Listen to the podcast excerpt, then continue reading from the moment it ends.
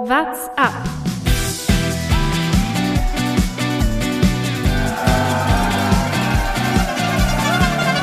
Romain, il attaque Allez Allez Romain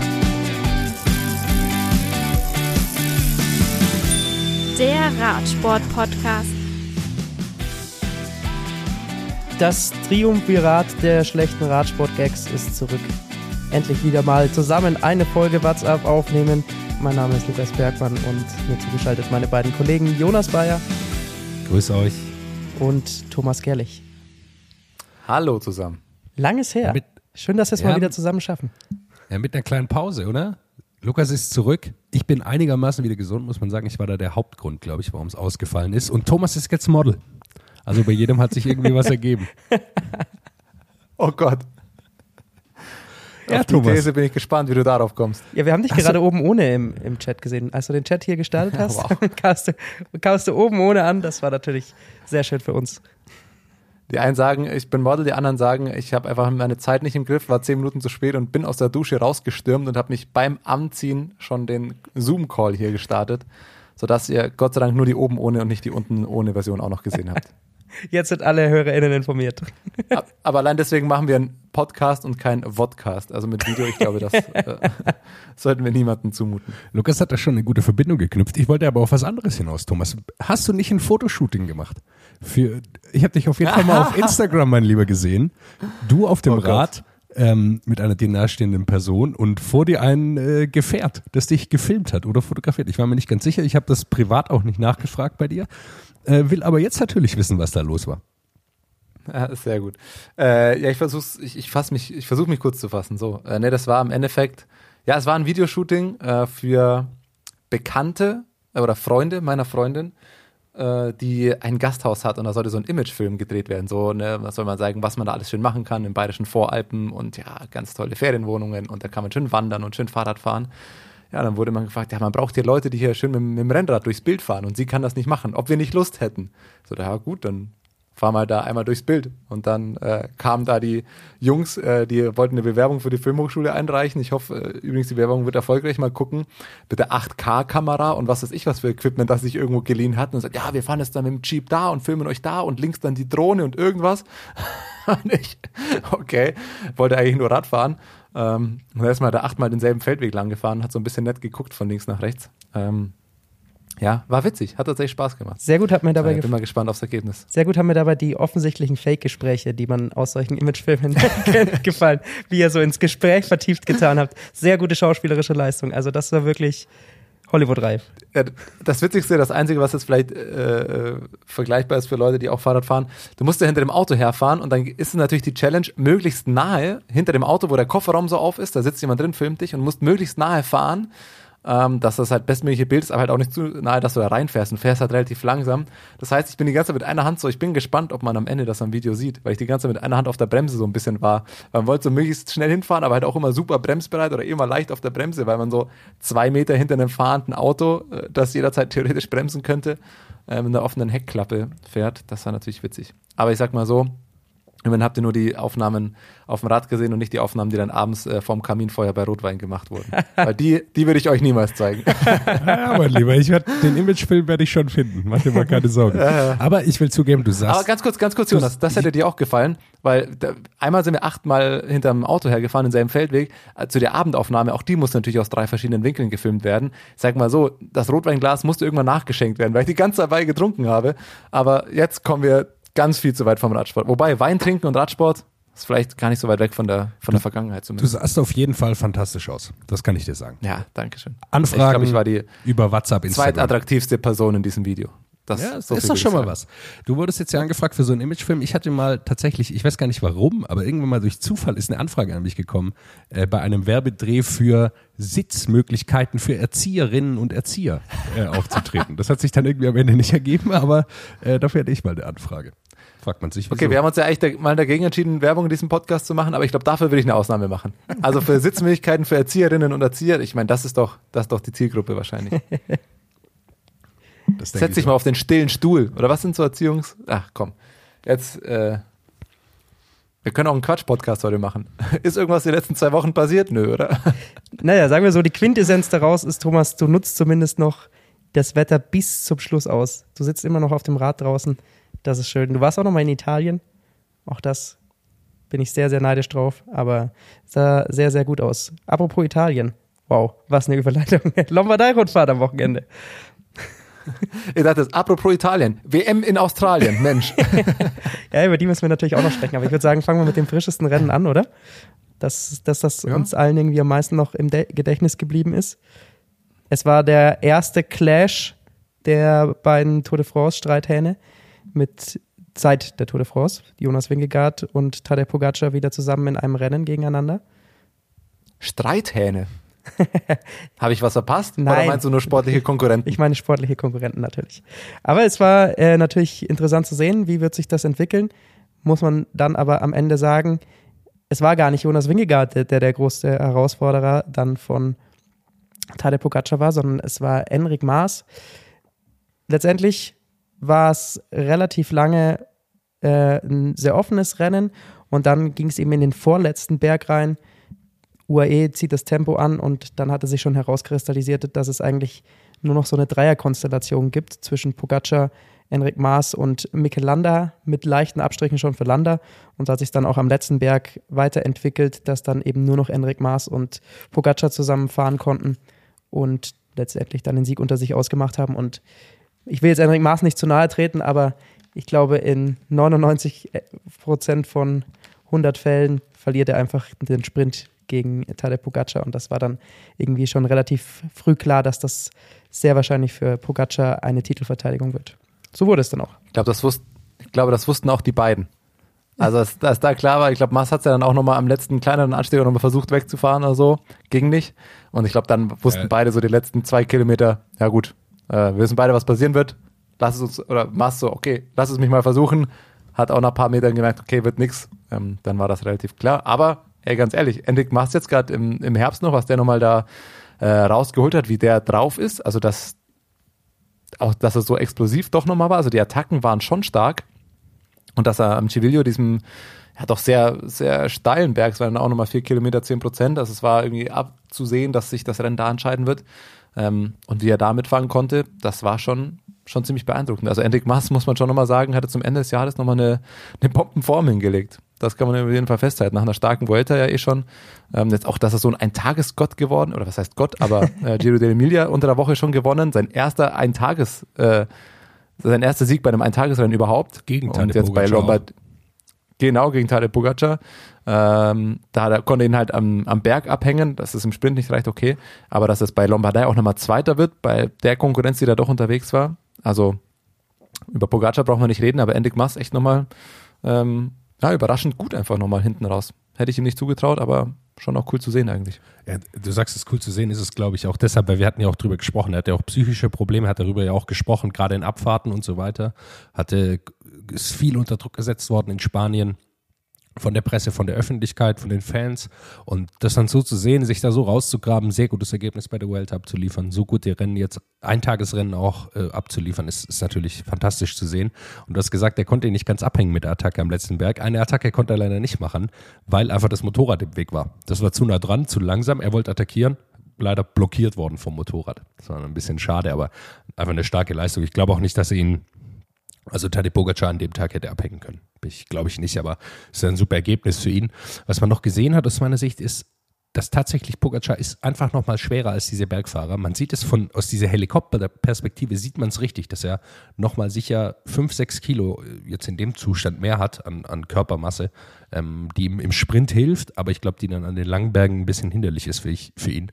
Äh, für ihn. Ähm, genau, er ist einfach noch mal deutlich breiter gebaut als diese reinen Bergfahrer wie eben Enric Mas und Jonas Wingegar. Ja, es war an sich dann auch eine sehr, sehr gute Teamleistung von UAE, wenn man zumindest ähm, noch Davide Formulo mit reinnehmen will. Denn der war derjenige, der letztendlich das Feld auseinanderfahren konnte und sozusagen diese Attacke vorbereitet hat. Also der sah super stark aus und hat letztendlich eh schon alle abgehängt, bis auf eben Landa und Mars und natürlich dann Pogacar, der noch an seinem Hinterrad war. Aber das war so mit dann schon die kleine Vorentscheidung, wo man gesehen hat, okay, für jemand wie Jonas Wingegaard wird es heute zu schwer. Der Die hatte sind ein nicht die super Form. starkes Rennen gefahren mit einer sehr, sehr starken Mannschaft. Hirschi war noch dabei. Ähm, also der hat eine super Truppe. und haben, glaube ich, genau das gemacht, was sie wollten. Das Rennen zusammenhalten und dann eben super stark da reinfahren. Und dann muss halt Pogacar das dann auch machen. Und ich glaube, da können sie sich dann auch meistens darauf verlassen, dass er es auch tut. Ähm, kann man viel drüber diskutieren. Es wäre es vielleicht cleverer, auch zu attackieren mit jemand wie Formulo, wenn er so stark ist. Aber am Ende gewinnt er es und das ist ein zweites Monument, äh, drittes Monument ist schon, dass er gewinnt. Also beeindruckend. Jetzt, jetzt, möchte ich, jetzt möchte ich mal eine Thematik ansprechen. Ähm, also ein Eindruck, ob es euch auch so geht und eine These. Bergi, wir waren auf der Wiesen. Ähm, ich möchte zugeben, es war nicht nach der ersten Mass, aber es fiel die Aussage in einer Diskussion, Fahrer des Jahres, was hat Pogacar dieses Jahr schon gewonnen? Was hat er schon gewonnen? Äh, jetzt möchte ich mal darauf hinaus, also jetzt gar nicht so weiter, wir werden später noch über eventuell eine Fahrer des Jahres Debatte aufmachen, vielleicht machen wir die auch erst ein paar Wochen. Aber ging es euch nicht auch so, dass man das Gefühl, also ich, ich sage es mal aus meiner Sicht, ohne es mit dem Finger auf anderen zu zeigen, weil ich hatte auch das Gefühl, für Pogacar war es dieses Jahr eigentlich aus seiner Sicht fast schon ein bisschen zu wenig oder gefühlt war das Eindruck, ah, es hat zu oft nicht ganz gereicht. Und jetzt schaut man sich trotzdem nochmal sein Jahr durch. Im Februar UAE-Tour gewonnen. Im März Strade Bianche und Tirreno Adriatico gewonnen. Im Flandern, das war das erste Mal so der Eindruck, oh, da hat er verkackt, er ist nur Vierter geworden. Ne? Er hätte fast Mathieu van der Poel ähm, in Flandern äh, gewonnen. Gut, Tour of Slowenien gewonnen, alles klar. Tour de France nur Zweiter. Jetzt nochmal mit äh, Il Lombardia auch nochmal ein Monument gewonnen. Das äh, äh, zum zweiten Mal in Serie. Ganz so verkehrt war sein Jahr jetzt halt schon auch nicht, muss man sagen. Ne? Also irgendwie, aber gefühlt ist es durch diesen, wenn man die Tour äh, jetzt im Kopf hat, wo er dann nur Zweiter wird oder wo er zum allerersten Mal vielleicht Schwäche gezeigt hat, wirklich.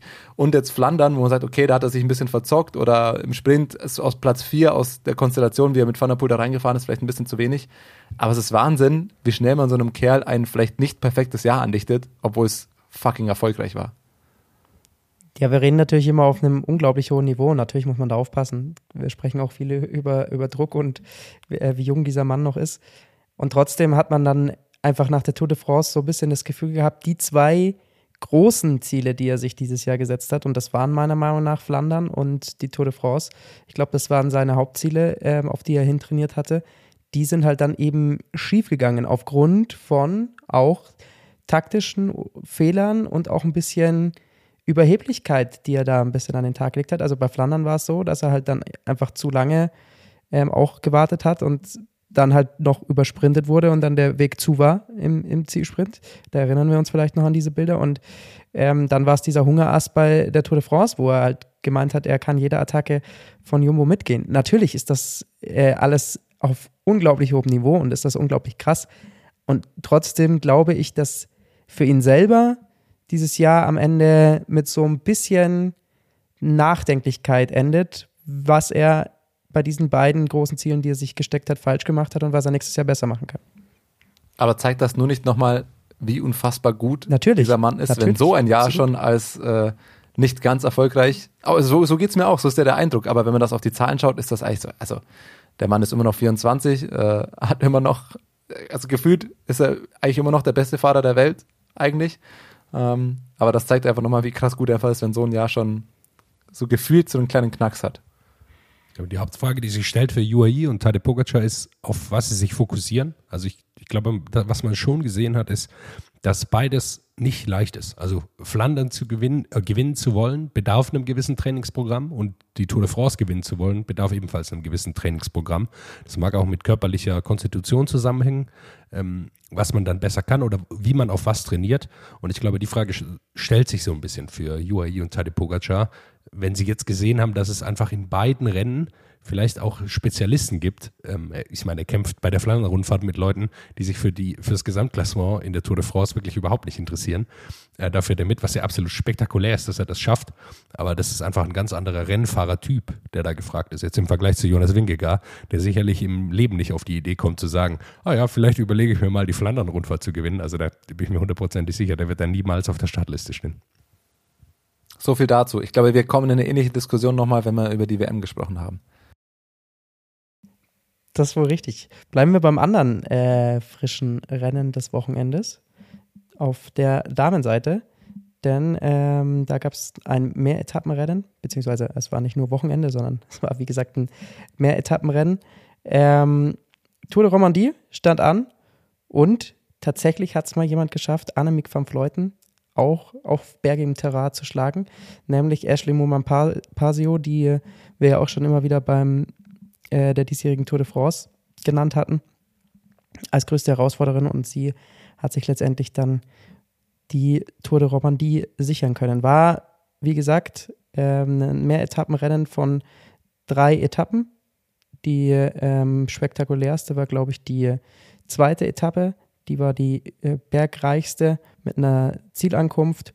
Und dort hat sich auch letztendlich dann Ashley Momampasio den Vorsprung auf Annemiek van Vleuten holen können mit ähm, über 26 Sekunden, die sie da an der einen Etappe geholt hat. Am Ende hat sie 31 Sekunden Vorsprung im Gesamtklassement. Also das war somit die entscheidende, diese mittlere Etappe. Aber es war ähm, durchaus mal auch schön zu sehen, dass man Annemiek van Fleuten schlagen kann. Wobei man sagen muss, sie ist auch mit gebrochenem Arm angetreten. Ja gut, das hat sie bei der WM auch nicht gehindert. das kann man sagen. Ja, zu Ashley Mullmann würde ich sagen, äh, ist auch so, eine, so ein klassisches Ding von, ah jawohl, äh, das wurde jetzt auch mal Zeit, nicht im Sinne von, äh, oh Mann, endlich, sondern also man, man gönnt sie ja einfach, so gefühlt. Also Ashley Mullmann hatte ich jetzt gefühlt so oft schon relativ knapp dran gewesen, beziehungsweise die letzten ein, zwei Jahre schon einige zweite Plätze auch gesammelt, letztes Jahr auch noch beim Giro. Äh, und auch dieses Jahr gefühlt war sie oft dran, dann äh, teilweise irgendwie Rennen abbrechen müssen oder Strade Bianca dann dritte. Da sind viele Top-5-Platzierungen auch dabei gewesen. Und jetzt ähm, da in einem World Tour Etappenrennen doch nochmal den Gesamtsieg zu holen, das äh, ja, also war eigentlich dann auch so eine, eine Frage der Zeit, wenn man die Leistungen gesehen hat, die ja eigentlich schon immer auch da waren. Super stark, oder? Was sie, was sie macht. Sie ist 36. Wir haben auch äh, im Tourfunk auch über sie gesprochen. Äh, da ist sie dann ausgestiegen, ja leider aus der Tour. Ähm, ist einfach eine super starke Fahrerin und Thomas, wie du sagst, das ist beeindruckend, dass sie, oder schön, dass sie auch mal einen Sieg für sich verbuchen kann. Zudem noch, um den Blick so ein bisschen zu weiten, kurz weg vom Sportlichen, ist es auch schön, dass Tour de Romandie ähm, jetzt auch ein Frauenformat hat, war die erste Austragung in diesem World Tour Kalender von dieser Rundfahrt, die es ja im Männerbereich schon länger gibt. Äh, das ist super schön einfach zu sehen, dass jetzt einfach da die nachziehen. Ich habe so ein bisschen das Gefühl, dass die italienischen großen Rennen also auch so ein bisschen nachziehen sollten. Also Lombardei-Rundfahrt, Mailand San Remo, I'm looking at you äh, auch ein Frauenrennen an den Start zu bringen. Immerhin, Strade Bianca gibt es ja schon, aber da stimme ich dir absolut zu, Jonas. Was man zu Ashley Momampasio auf jeden Fall noch sagen muss, sie hat sich jetzt entschieden, sie wird noch ein Jahr dranhängen.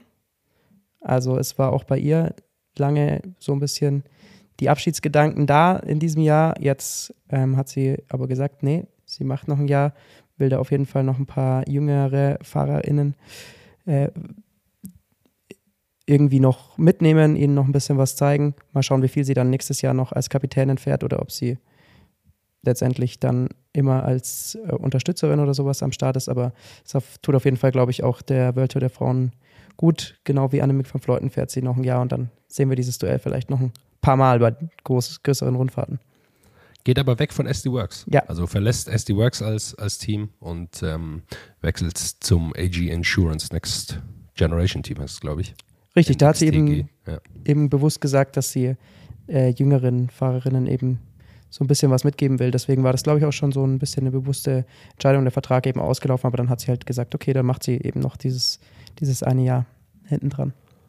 Äh, dritte wird Elisa Longoborghini, Liane Lippert vierte, also wieder, das ist, glaube ich, so die die vier Fahrerinnen äh, inzwischen eigentlich, die, die man sehr viel vorne sieht. Also man sieht dann doch, die sind einfach so stark auch, auch bei der WM ja gewesen, dass sie da vorne drin sind, dass sie dann auch bei diesen schweren Etappen eben mitziehen können. Und ich glaube, für Leanne Lippert, da merkt man immer mehr, es ist wirklich nur noch gefühlt eine Frage von Tagen, auch wenn jetzt die Winterpause ansteht, bis sie mal ein großes Rennen gewinnt, einfach weil sie immer sehr nah dran ist an diesen Top-Fahrerinnen, wo sie immer auch mitkämpfen kann.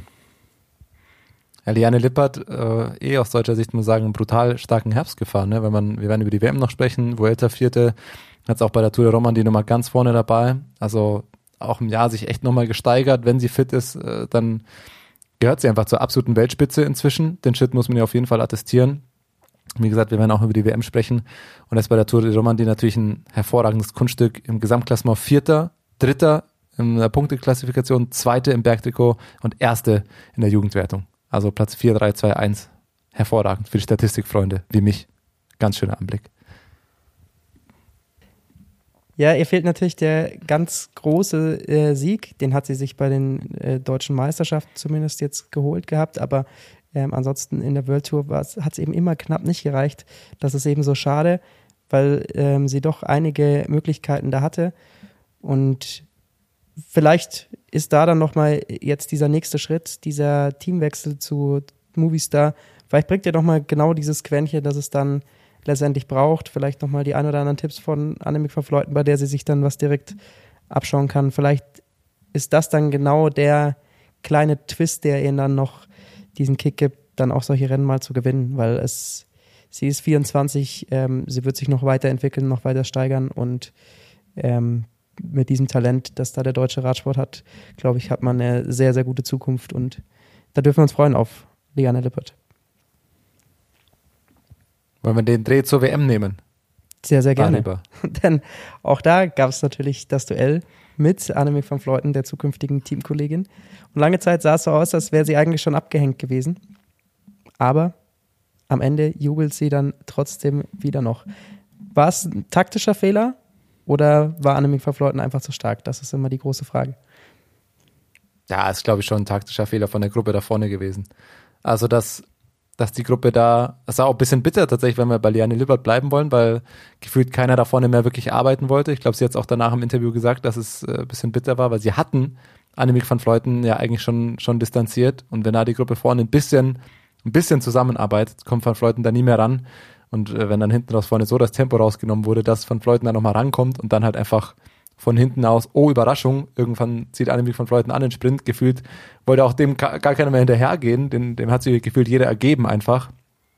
Ähm, und dann hatte er dann relativ schnell ein Loch, fährt das dann zu. Also dann in der Gruppe war nicht mehr die große Überraschung, aber dass davor da gar kein Nutzen aus der, aus der Konstellation geschlagen wird, war schon eigentlich, ja, schon ein bisschen enttäuschend. Also hat ja niemandem was gebracht. Und es ist bei so einem Rennen schon klar, dass wenn du von Fleuten distanziert hast, dann musst du das ja irgendwie ausnutzen. Das ist schon mit die Fahrerin spätestens nach diesem Jahr, auf die man ja da achten sollte. Ja, vor allem Sissi Lutrup Ludwig, die hat einfach da jegliche Mitarbeit ver verweigert. Weiß ich gar nicht warum.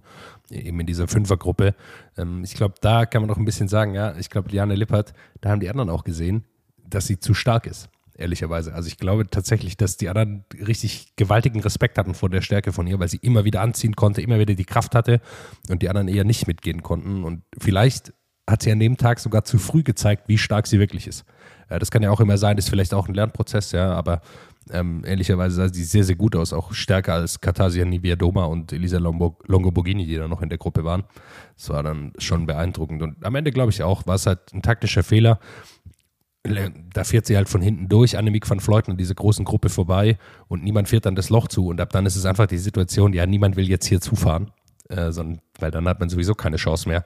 Und dann gewinnt sie es halt, obwohl sie wahrscheinlich an diesem Tag einfach bei weitem nicht die stärkste war. Und ja, aber gut, dann gewinnt sie es auch mal durch, durch taktische Cleverness. Interessant fand ich da dann eben noch die beiden Italienerinnen, die da ja vorne drin waren, weil die hätten zumindest ja dann noch zwei Leute als Mannschaftsstärke gehabt, um da was gegen zu tun. Aber irgendwie hatte man so das Gefühl, dass Elisa Longoborghini nicht so richtig daran glaubt, dass Silvia Persico das tatsächlich gewinnen kann. Und ähm, ist dann eben nicht für sie gefahren, obwohl sie ja dieses Jahr schon gezeigt hat, dass sie sehr, sehr endschnell ist und da mit den schnellsten Fahrerinnen der Welt mithalten kann. Äh, wird dann am Ende auch wieder gezeigt hat, genau. Ja, ja, wird dann auch Dritte, gewinnt eben dann diese Sprint aus dieser zweiten Gruppe, dann äh, gewinnt die nicht, aber verliert ihn nur knapp gegen, gegen Lotte Kopecki so. Ähm, also letztendlich hätte die schon sehr, sehr gute Chancen gehabt, wenn die beiden Italienerinnen da gemeinsame Sache gemacht hätten. Also da ist einiges schiefgelaufen. Ich glaube, das wäre nicht der Fall gewesen, wenn Elisa Balsamo da noch vorne in der Gruppe gewesen wäre. Dann hätte, glaube ich, Elisa Longoborghini äh, ganz klar gesagt, okay, da weiß ich, die kann das auf jeden Fall gewinnen. Sind auch im gleichen Team natürlich. Macht auch einen Unterschied, glaube ich. Definitiv, ja. Aber vielleicht gab es da dann eben auch wegen, also über das Nationalteam hinaus irgendwie ein äh, bisschen Konkurrenz denken. Kann natürlich auch sein, können nicht in die Köpfe reinschauen. Vielleicht ging es ja auch nicht mehr so gut, keine Ahnung. Aber am Ende ist das natürlich dann aus italienischer Sicht sehr, sehr bitter gewesen. Aber Annemiek van Fleuten fährt also auch in ihrem letzten Jahr im Weltmeisterinnen-Trikot. Ich meine, letztendlich ähm, muss es ja auch so sein, oder? Das stimmt. Liebe Grüße an Alejandro Valverde. Äh, vielleicht hätte er das, obwohl man kann es gar nicht sagen. Wir haben über Lombardei gesprochen, er ist ja auch wieder super stark gefahren. Also man kann nicht sagen, dass er nach der Innsbruck-WM hätte aufhören sollen. Dafür fährt er dann doch noch viel zu stark. dann müssen wir natürlich auch noch über das Männerrennen sprechen. Dort wechselt am Ende das Weltmeistertrikot teamintern beim Team Quickstep Alpha Vinyl. Alaphilippe konnte nicht mitfahren, das wissen wir, aber Remco Evenepoel sah nicht so schlecht aus. Der hat es äh, für Quickstep im Team behalten. Im Endeffekt war es eine klassische Remco-Attacke, ein klassisches Remco-Rennen. Er setzt eine frühe Attacke und kommt damit über zwei Minuten Vorsprung Ziel an. Da brauchen wir auch nicht mehr viel über Taktik oder sonstiges reden. Er ist dann einfach an diesem Tag der Stärkste und er nutzt dieses Ding eben aus, dass er so lange Attacken auf so einem hohen Niveau fahren kann und dass dann dahinter vielleicht eben dieser kurze Moment entsteht, wo keiner hinterherfahren will oder hinterherfahren kann. Und dann ähm, gewinnt er einfach auf diese Art und Weise immer wieder Rennen. Das hat er dieses Jahr schon ähm, bei Lüttich-Bastogne-Lüttich gezeigt gehabt und macht er dann auch bei der Weltmeisterschaft so. Und dann kommen wir zu dieser Frage, die Thomas vorhin aufgemacht hat: Wer ist der Fahrer des Jahres? Kommen wir, aber da, also ein bisschen taktisch kann man da, finde ich, schon dazu sagen. Ähm, vor allem dahingehend, was aus seiner Sicht schlau war und was halt die anderen Teams, finde ich, einfach ver, verpennt haben. Wenn man sieht, das war für Remco genau die perfekte Konstellation. Er hat es irgendwann in diese Gruppe geschafft, wo relativ viele Fahrer sind, aber ehrlicherweise kein richtig, richtig guter. Ähm, dass du wusstest, okay, aus der Konstellation kann Remco einfach attackieren, ohne dass jemand mitgehen kann. Und das wussten eigentlich oder müssten eigentlich die Nationen auch dahinter wissen. Also als die Gruppe irgendwann, was waren das, 15, 20 Fahrer irgendwann stand, wusste man, ja okay, aus der Gruppe kann es eigentlich nur Remco irgendwann machen und oder beziehungsweise man weiß, er wird es irgendwann versuchen und dann kann da eigentlich keiner ernsthaft mitgehen. Aber bei der Attacke, die er dann gezündet hat, ist erstmal nur Luzenko mitgegangen und ja, allen Respekt, Luzenko ist äh, kein, keine absolute Weltspitze mehr dahingehend. Und dann war auch klar, okay, so, sobald es in den Anstieg geht, wird Remco auch Luzenko abhängen. Das heißt, da muss man ehrlicherweise sagen, haben die anderen Nationen einfach verpennt, da rechtzeitig hinterherzuführen. Weil wenn du diese Konstellation hast, in der aktuellen Form als Weltersieger und wenn man sieht, wie Remco Rennen fährt, muss man sich schon fragen, warum haben die Nationen, die anderen Nationen nicht vorher gesagt, okay, hey, die Gruppe mit Remco, das ist zu gefährlich, ähm, weil dann fährt er uns einfach weg und dann haben wir gar keine Chance mehr, das irgendwie zu kontrollieren. Das hat aber keine Nation so wirklich gemacht. Deutschland hat irgendwann relativ seltsam früh schon mal nachgeführt, wo ich es nicht ganz verstanden habe, wo ich sage, okay, mit dem Teamaufgebot äh, finde ich, sehe ich jetzt nicht das deutsche Team da in der Pflicht, die Nachführarbeit zu machen, weil sonst hat es auch kein anderes Team so wirklich gemacht. Also da fand ich schon, dass sich eine bisschen verpokert haben und aus äh, ja, belgischer Sicht war es natürlich genau das, was man wollte. Also das war dann, es ist taktisch genauso aufgegangen. Ich denke schon, dass das der Plan war, Remco eine Gruppe zu bekommen mit ausreichend 1B-Fahrern, würde ich sie mal betiteln. Also das ist eine Traumkonstellation, in, in der sie da auf einmal reingeraten sind. Also ich glaube, es war auch ehrlicherweise so, war es wahrscheinlich auch nicht geplant. Das Rennen wurde sehr früh auch gesprengt und äh, dann ist er da eben vorne und hinten ist halt Wort von Art. Ich glaube, das spielt auch eine Rolle. Die anderen denken ja auch, ja gut, haben wir einen besseren Sprinter als Wort von Art dabei? Da muss man denken, ja, keine Ahnung. Äh, und ja, dann ist er da vorne, fährt seine Solo-Attacke. Und äh, Nico Denz hat noch eine Erklärung geliefert, auch warum die Deutschen da so nachgeführt haben, weil sie waren die einzigen, die nicht vertreten waren vorne in der Gruppe. Also das muss man, glaube ich, auch nochmal sehen, dass sie halt nicht vertreten sind und dann ist es am Ende, ja gut, sonst führt keiner, dann ist es weg, dann haben wir überhaupt keine Chance, ein Ergebnis einzufahren. So haben sie jetzt auch keins eingefahren, ist, glaube ich, einfach bitter gelaufen, aber äh, insoweit kann man es halt vielleicht sogar verstehen, dass sie dann nachführen, auch wenn sie sicherlich nicht die äh, prädestiniertesten waren, ein Grund sicherlich auch, warum das dann durchgeht, auch mit Remco, ist äh, so ein bisschen Exkurs, müssen wir, glaube ich, wagen, dass Mathieu van der Poel früh ausgeschieden ist, einer der absoluten Mitfavoriten für die Niederlande. Ähm, ich glaube, da hat jeder auch schon mitbekommen, dass er eben in der Nacht ähm, wohl jemand an sein Zimmer gehämmert hat, äh, zwei Mädels, und es dann, äh, da steht dann jetzt auch ein bisschen schwierig, noch Aussage gegen Aussage. Äh, es kam auf jeden Fall zu irgendeiner Art von Handgemenge, so die Situation, die geschildert wurde. Und äh, dann hat er auf jeden Fall die Nacht auf der Polizeiwache verbracht, konnte dann auf Kaution freikommen und äh, dann äh, ist ja logisch, kann man kein Weltmeisterschaftsrennen fahren, ist dann auch früh ausgeschieden, äh, ist dann auch wieder vor Gericht äh, gelandet, ist aber wieder in den Niederlanden, äh, glücklicherweise. Oder was heißt glücklicherweise? Ist auf jeden Fall wieder mit einer kleinen Geldstrafe und, glaube ich, eine Einreisesperre in, nach Australien. Und ich glaube, das ist auch ein Grund, warum er warum die Niederlande da einfach nicht so stark aufgestellt waren, wie sie sonst mit ihm gewesen wären. Ist auch jetzt wieder aufgetaucht bei der Gravel WM. Da war er wieder auf dem Rad gesessen, wird am Ende Dritter.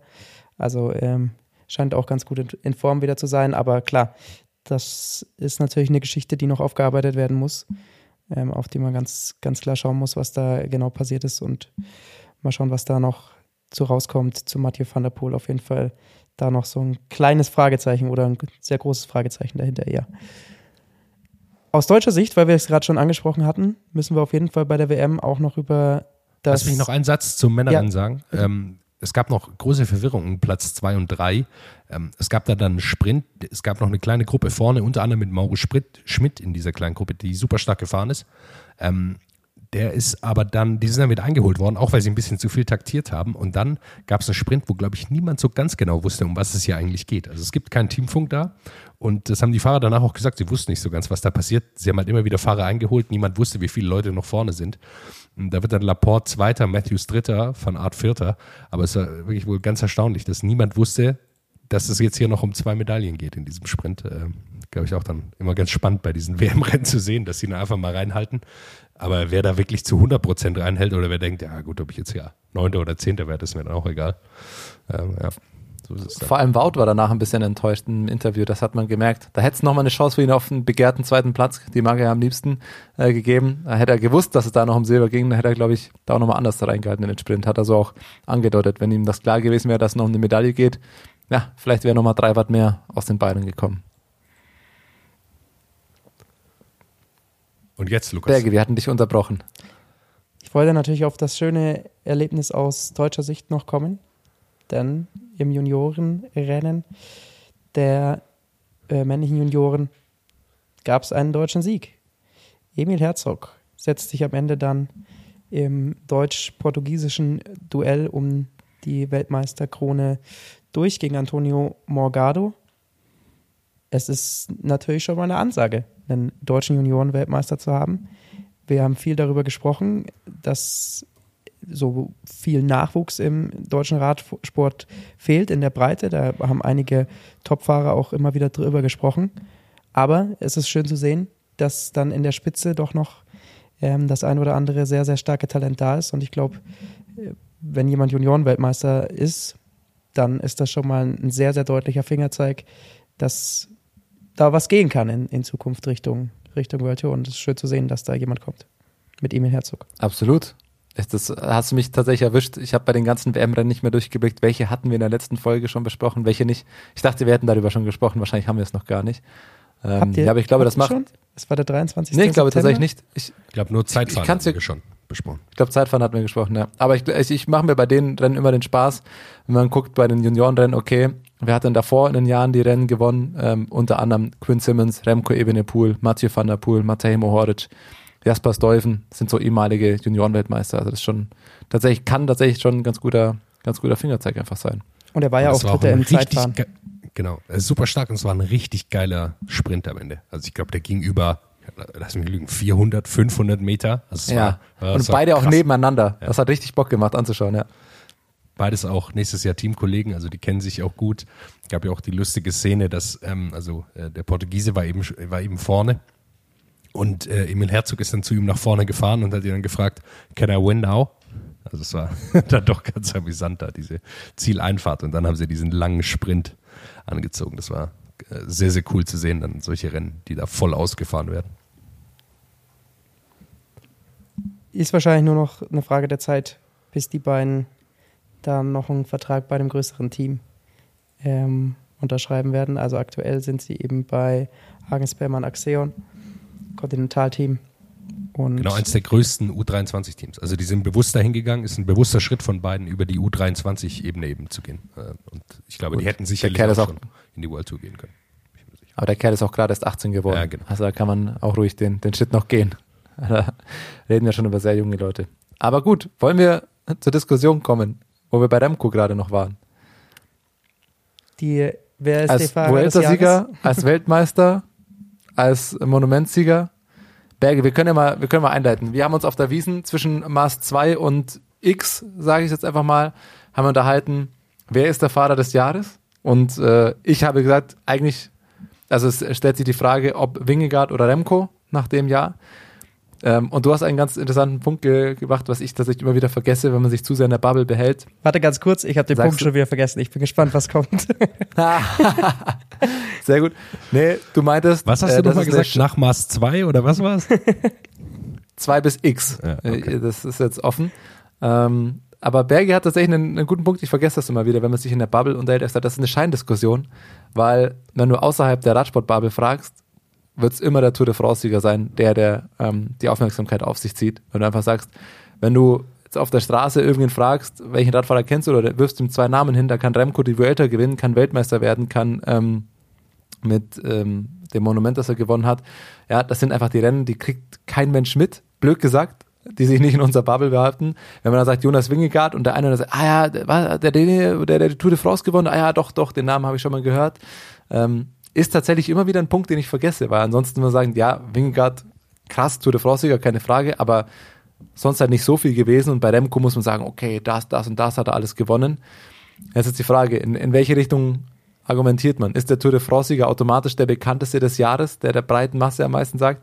Oder muss man am Ende sagen, mit dem, was Remco jetzt an einem Jahr Monument, WM und äh, Grand Tour, dass an ihm eigentlich gar kein Weg vorbeiführt? Lass mich da ganz kurz einhaken. Ich bleibe natürlich bei dieser Aussage, weil ich Du da, erinnerst dich wieder? Ich erinnere Okay, mich auch wieder. Ähm, ich bleibe auch wieder bei dieser Aussage. Man muss aber trotzdem ähm, das nochmal ein bisschen einordnen, dass ich damit vor allem meine, wenn man jetzt auf die großen Massennationen schaut, und das sind halt nun mal in Europa, Frankreich ähm, und, und Deutschland, die natürlich dann die Tour de France auch höher hängen. Ich glaube, äh, in Belgien, wenn du die Leute fragst, dann kennen mehr Leute Remco Evenepoel als äh, Jonas Wingegaard. Und wir richten uns hier ausschließlich an ein sehr fachkundiges Publikum. Das heißt, ähm, wir können hier ja ganz andere Debatten führen, als sie vielleicht So, in der, bei der DPA oder in der Frankfurter Allgemeinen Zeitung verhandelt werden. so nämlich. Der Nischen-Podcast für die Nischendiskussion. Dann, dann kann es losgehen. Remco, Pogi oder Wingegaard. Am Ende muss es Remco sein, oder? Ja, wenn man nach den Erfolgen geht, er hat einfach auch eine sehr große Bandbreite abgedeckt. Also mit Lüttich und der Huelta ist mehr als beeindruckend. Ich würde auch sagen, ja, der erfolgreichste Fahrer war er definitiv. Ist er der Beste? Weil ich würde tatsächlich vom Sub, aber das ist halt ein sehr subjektiver Eindruck, immer noch sagen, dass Pogacar immer noch der Beste ist. Und da ist halt das Problem. Wir haben ihn dieses Jahr, korrigiert mich, kein einziges Mal gegen Pogacar und Wingegaard fahren sehen, oder? WM halt gegen Pogi. Ja, genau. Aber ansonsten, letztendlich gab es diese Duelle halt nicht im direkten Vergleich in den ganz großen Zielen, die sie vielleicht jeweils hatten. Und das ist dann eben so ein bisschen die Frage, Ja, und selbst wenn, ob muss man man, dann ja auf der sagen, also, Grundlage sagen kann, ob jemand besser ist. Ja, und selbst wenn, muss man sagen, am Ende ist es ja so, selbst wenn wir Wingegaard und Pogacar vergleichen, dann, wer ist da der bessere Fahrer? Ja? Also klar, Wingegaard hat ihn 1 zu 1 bei der Tour de France geschlagen, aber wenn sie bei der Flandern-Rundfahrt gemeinsam antreten, ja, da will ich aber mein Geld mal nicht auf Jonas Wingegaard setzen. Das ist richtig. Das, also ich glaube, am Ende geht es in der Diskussion dann vielleicht darum, was wir schon mal hatten, Pogacar kannst du bei jeglicher Art von Rennen, äh, würde es dich nicht überraschen, wenn er gewinnt. Sagen wir es mal so. Und das hat er einfach gefühlt jedem anderen voraus. Also Pogacar kann äh, Zeitfahren gewinnen, das können die anderen beiden vielleicht auch, aber gefühlt kann Pogacar einfach nochmal jegliche Art auch von Rennen ausgegangen, ob es dann ein reduzierter Sprint, ob es eine Bergankunft, ob es ein Zeitfahren ist, ähm, überall eigentlich gewinnen. Und du hast immer den Eindruck, dass er, dass er, vor allem auch das ganze Jahr, also das finde ich halt so verrückt, wenn man sich das von Pogacar nochmal anschaut. Du hast Februar und März mit UAE-Tour und Strade Bianche, du hast den Juli mit der Tour de France, wo er Zweiter wird und du hast jetzt äh, nochmal im Oktober ein Monument, das er gewinnt. Also gefühlt ist der Mann zwölf Monate im Jahr in Peakform so ungefähr. Also der hat, das, das ist Wahnsinn. Und bei, bei Remco ist jetzt schon sehr viel durch den Herbst gekommen. Vor der Vuelta hätten wir diese Diskussion so auch noch gar nicht geführt. Und bei Wingegaard war es, okay, halt die Tour de France, ja, ist immer nur die Tour de France, aber ist logischerweise überstrahlt das einfach alles, ähm, wo der Peak so ganz klar äh, in diesem Jahr war im Sommer.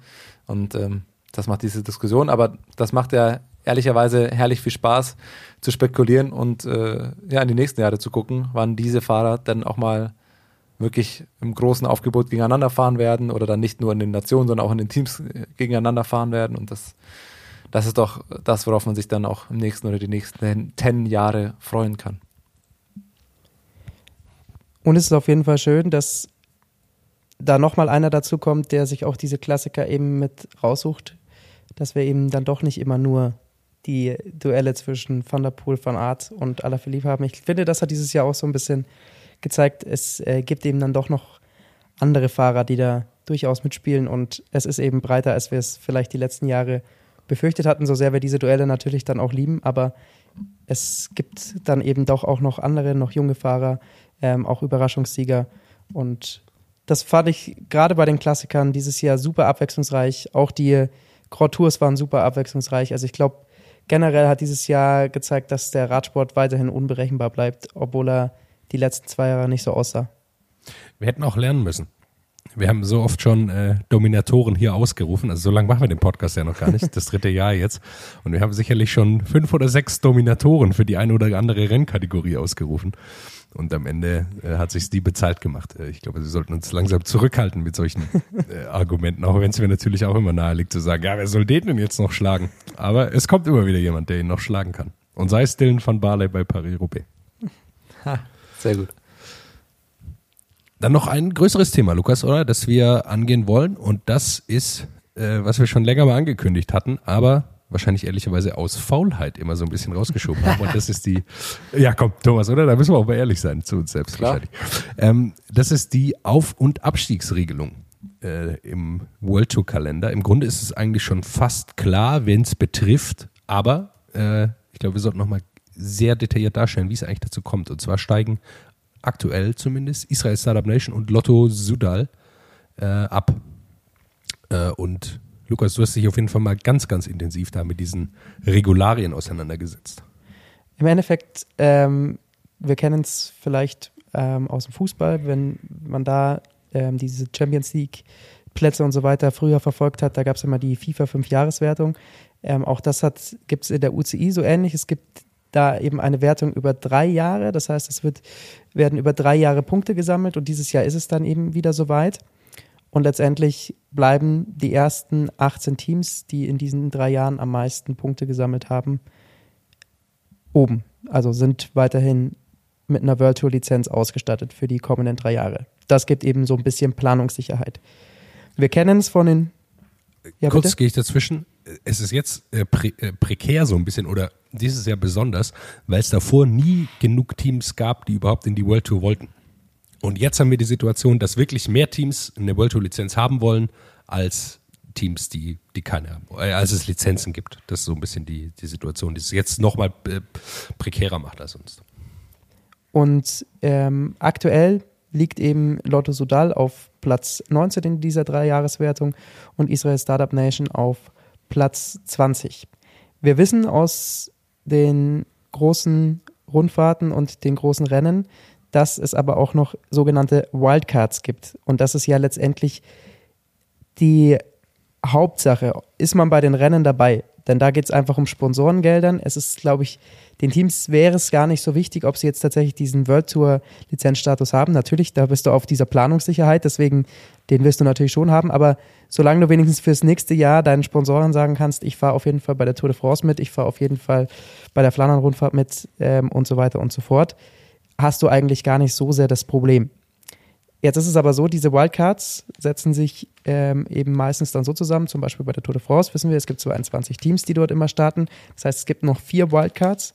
Zwei kriegen jeweils die besten beiden Teams aus dem Vorjahr, die nicht World Tour sind. Also sprich, ähm, in diesem Fall ist das Lotto Sodal, die noch genug Punkte gesammelt haben, um eben in diesem Jahr sich diesen Wildcard-Platz zu holen. Es ist aber nicht Israel Startup Nation. Die sind eben nur in dieser Dreijahreswertung auf Platz 20, aber eben nicht in der Einjahreswertung, die dann für diese Wildcards gilt. Ähm, und deswegen ist es tatsächlich dann so, dass Total Energies aktuell diese Wildcard bekommt, weil die eben mehr Punkte dieses Jahr gesammelt haben als Israel Startup Nation.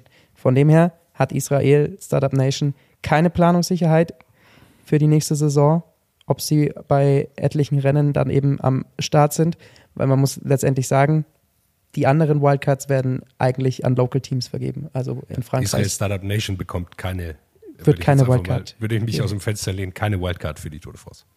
Und da, darum geht es letztendlich. Also es geht um die Tour de France, wo fast 70 Prozent, glaube ich, der Sponsorengelder und so weiter ähm, und Werbegelder letztendlich zählen. Das ist das größte Radrennen der Welt. Äh, Und ähm, da können wir über die anderen Rennen ähm, natürlich no- noch so viel diskutieren, aber im Endeffekt, glaube ich, geht es auch Israel Startup Nation hauptsächlich darum, sind sie bei der Tour de France dabei oder nicht. Und das sieht eben aktuell nicht so aus. Ähm, haben eben dann nicht genug Punkte dieses Jahr gesammelt, haben nicht genug Punkte über die letzten drei Jahre gesammelt.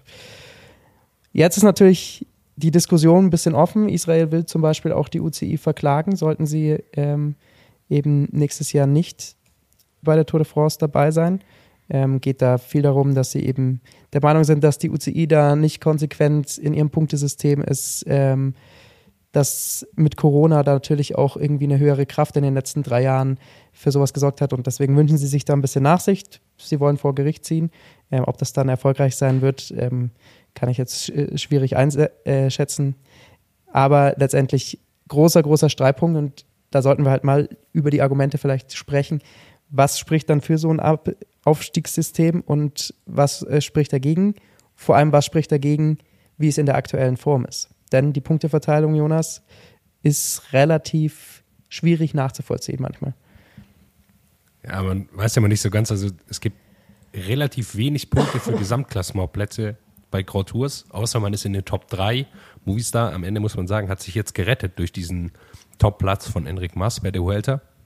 Es gibt aber enorm viele Punkte für Siege bei unzähligen belgischen Eintagesrennen. Äh, das hätte Lotto Sudal fast noch äh, den Hintern gerettet vor dem Abstieg, äh, dank Arno Deli, der, glaube ich, gefühlt 17 dieser belgischen Eintagesklassiker gewonnen hat. Da hat Israel aber zum Beispiel kein Team für. Die sind, kann man auch sagen, okay, die sind auch un unglaublich schlecht gefahren. Die hatten aber den Nachteil, ja, also die haben auch kein gutes Jahr gemacht. Israel aber, hat aber zum Beispiel den Nachteil, dass sie relativ spät diese World Tour Lizenz übernommen haben und eher so ein Team im Aufbau sind. Und äh, dann ist es schwierig. Also ich finde es auch schwierig, diese Kategorisierung irgendwie vorzunehmen. Da, wann, für was gibt es welche Punkte? Äh, welche Fahrer zählen da überhaupt rein? Also ähm, es zählen nicht alle Fahrer, die Punkte holen, sondern die, die besten zehn. Das ist alles so ein bisschen eine merkwürdige Technik. Aber auf der anderen Seite muss man sagen, alle Teams haben dem zugestimmt. Also es kommt jetzt auch nicht überraschend, dass dieses Abstiegssystem jetzt kommt, sondern die Teams haben da auch zugestimmt zu diesem Mechanismus, auch Israel Startup Nation das ist, denke ich, genau der Punkt, wo ich jetzt auch einhaken würde. Also dieses System, finde ich, das ergibt schon Sinn, weil es, also sportlicher Auf- und Abstieg äh, in jeder Sportart, wenn es mehr Teams gibt, äh, als es Plätze gibt, das, das ist klar und niemand will am Ende ein 250 Peloton, äh, Personen Peloton bei der Tour de France oder bei Grand Tours erleben, weil das auch einfach keinen Sinn ergibt. Und jetzt ist es so ein bisschen merkwürdig, finde ich, ähm, wenn man eine Dreijahresregelung hat und im letzten halben Jahr ähm, auf einmal die ersten kritischen Stimmen kommen, halt logischerweise genau von den Teams, die davon betroffen sind. Also das ist halt einfach so ein bisschen, ja, also dann, dann hätte man da früher dran sein müssen, beziehungsweise hätte früher was dagegen tun müssen. Lotto Sodal hat, hat da sehr, sehr viel unternommen, äh, nicht jetzt gerade erst dieses Wochenende. Ähm, oder Akea Samsik zum Beispiel äh, fährt auf einmal bei ähm, Paris Tours noch auf drei Leute in die Top Ten rein. Also das, da galt es gar nicht, das Rennen zu gewinnen, sondern einfach nur möglichst viele Top Ten Plätze zusammen. Das haben halt einige Teams früher auf dem Schirm gehabt und haben ihre Rennen danach ausgerichtet, wie ähm, Lotto Sudal mit Arno Deli als andere. Dann ist aber wirklich die Frage, welche Rennen geben wie viele Punkte. Ehrlicherweise habe ich das bis jetzt noch nicht wirklich verstanden. Ähm, Finde es aber einfach merkwürdig, wenn man da genau das sieht, dass äh, du sagst, bei irgendwelchen Punkt 1 Rennen, irgendein Halbklassiker in Belgien, der am Dienstagnachmittag stattfindet, wo man, also wenn man nicht Pro Cycling Stats jeden Tag aktualisiert, gar nicht mitbekommt, dass das Rennen überhaupt war. Also ich habe einen guten Kumpel, ähm, Berger, du kennst ihn, Jan Viktor, mit dem habe ich letztens drüber gesprochen und er sagt, Arno Deli, was, wer ist das? Er hat den Namen noch nie gehört. Äh, und da muss man einfach sagen, ja, und das ist jemand, der schaut Radrennen und der interessiert sich dafür. Ähm, das, das ist ein bisschen seltsam, welche mittleren, sportlich relevanten Rennen da Punkte geben, während du am Ende sagst, okay, Platz 11 bei der Tour de France äh, gibt irgendwie weniger dann oder so. Das ist, das ist ein bisschen, also da müsste man, finde ich, eher ansetzen, ein, ein faireres oder ein, ein ja, für mich persönlich nachvollziehbares Punktevergabesystem aufzubauen. Und da ist, glaube ich, genau auch der Punkt. Also, das ist ja dann absurd, dass wir einen Arno Deli, der ein super starker Fahrer ist, dann halt so selten in den World Tour Rennen oder sowas sehen, weil Lotto Sudal eben, wo schon am Anfang des Jahres klar war, es wird sehr, sehr eng mit dieser Dreijahreswertung, scheinbar halt diesen Kurs dann gegangen ist, okay, wir wollen nicht absteigen, wir brauchen die Sponsoren, wir brauchen die Sicherheit für nächstes Jahr, dann schicken wir einen unserer besten Fahrer halt eben zu den Rennen, wo wir sehr, sehr einfach, in Anführungsstrichen einfach, ähm, aber deutlich einfacher als in den anderen großen Rennen Punkte holen können.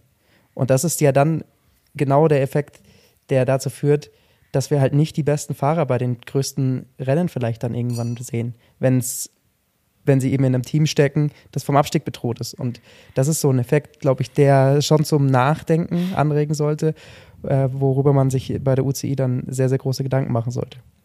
Zumal da auch noch was dranhängt für kleinere Teams und kleinere Fahrer. Also es ist dieses Jahr sehr viel schwieriger geworden für U23-Fahrer, für kleinere Teams äh, sich zu empfehlen äh, oder für ihre Sponsoren zu fahren, weil die ganzen World Tour Teams äh, auf einmal in diese kleinen Rennen reingegangen sind, um da Ergebnisse zu fahren.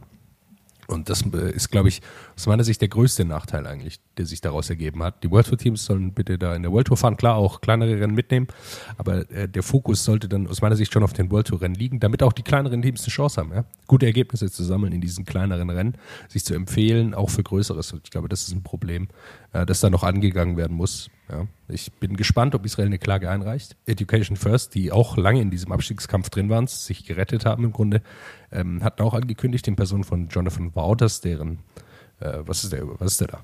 Vorsitzender, Chef. Chef, wie auch immer, generell ja eine streitbare Person, der hat auch schon angekündigt, dass wenn sie absteigen, klagen sie, weil, äh, Lukas, du hast es gesagt, dieser World Tour Status ist extrem wichtig. Er hat gesagt, dass ähm, im Grunde er sein Team zumachen kann, wenn er die nicht hat. Ich glaube ihm das auch, weil Education First ist ein amerikanisches Team.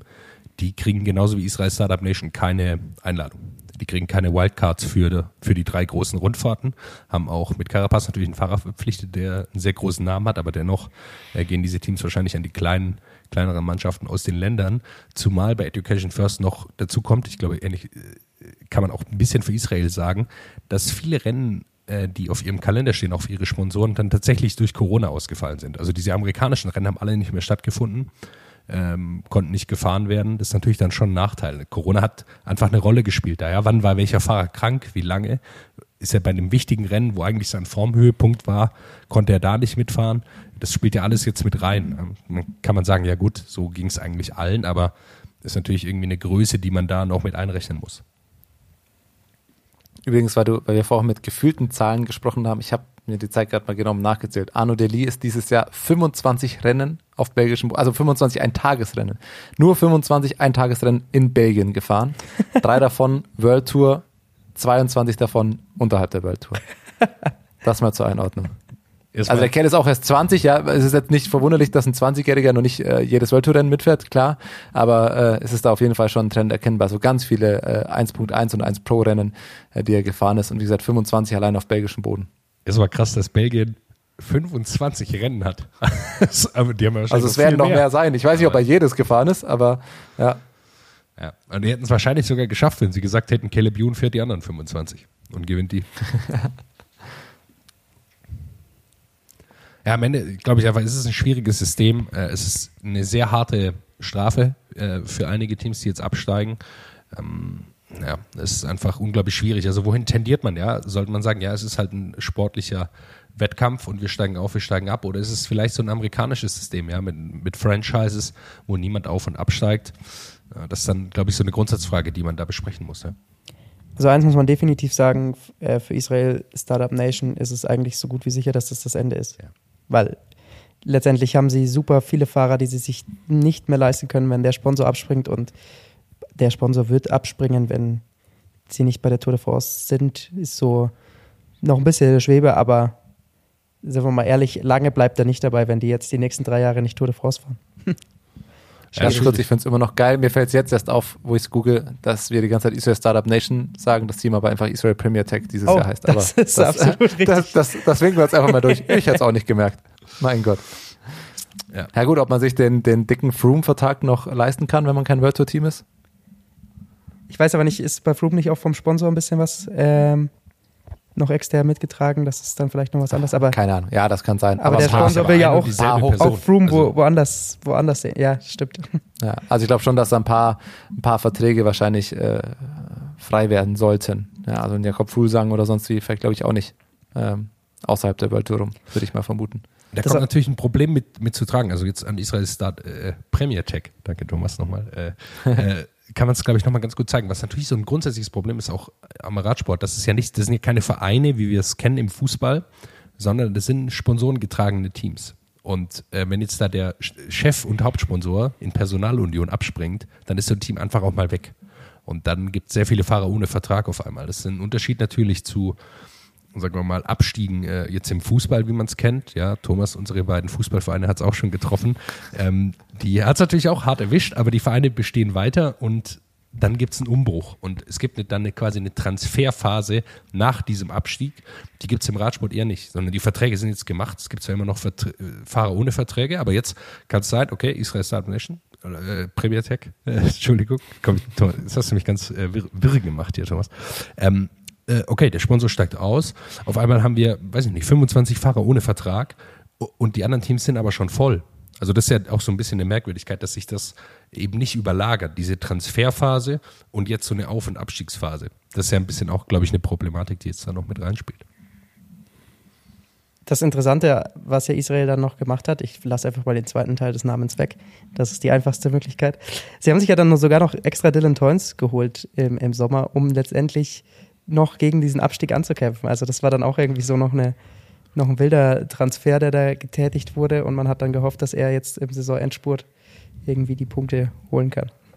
Aber das finde ich gut. Das ist endlich das Level an äh, irrationale, panisches Handeln, das man sonst aus dem Fußball kennt. Im Januar noch schnell, scheiße, wir stehen auf einem Abstiegsplatz, wir brauchen noch einen 36-jährigen Knipser, der uns, der ist, und Feuerlöscher, der man entweder holt, genau einen neuen Trainer, oder noch so den, den Knipser. Im Januar holst du noch mal einen, der macht noch mal drei Kopfballtore in der Nachspielzeit, den brauchst du einfach. Ähm, ja, so muss der Dylan Toynes, den wechselst du in der 80. ein und hoffst, dass er dir nochmal ähm, an einem Freitagabend in Bochum nochmals 1 zu 1 reinköpft. Pass auf, irgendwann fangen Radsportteams auch einfach an, Bruno Labbadia zu holen. Fußballfans wissen, wovon ich spreche. Und, und wann kommt dieses Meme, dass Peter Neurohrer vor jeder Geschäftsstelle auftaucht?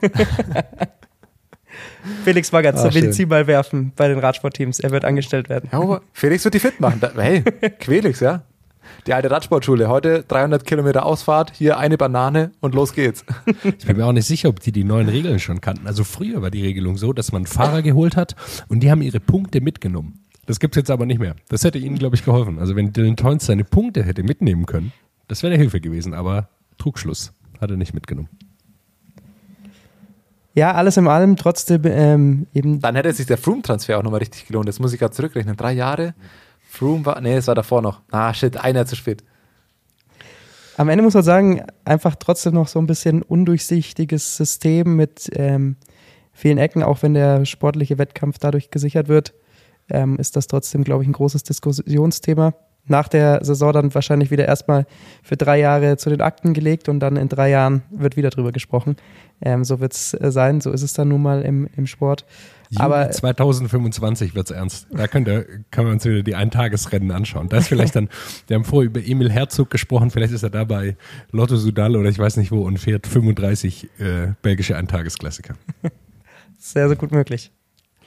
Das hat auch zum Beispiel Guillaume Martin, ich glaube, der hat inzwischen, keine Ahnung, 90 Renntage oder sowas. Der ist einfach nach der Tour de France jedes weitere Rennen gefahren, einfach damit Kofidis noch Punkte holt. Also ich glaube, niemand ist kaputter als er. Damit ist aber dann äh, eben auch die World Tour jetzt durch.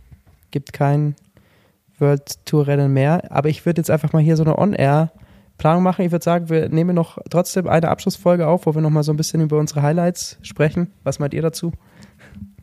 Ja, sicher. Das also nochmal so einen gesamten Jahresrückblick irgendwie, oder? Das werden wir auf jeden Fall machen. Lass, lass, uns mal nicht auf einen Zeitpunkt festnageln. Den können wir im Zweifel dann eh nicht einhalten. Aber es Aber, wird noch was kommen. Ja. Aber dann können wir doch ja, diese Folge an, an dieser Stelle beenden, sagen, die World Tour Rennen äh, sind vorbei, war ein äh, grandioses Radsportjahr. Und wir melden uns dann demnächst, wie Thomas so schön dann sagen würde. Zeitnah. Zeitnah. What's up? Der Radsport-Podcast. What's up ist eine M945-Produktion. Ein Angebot der Media School Bayern.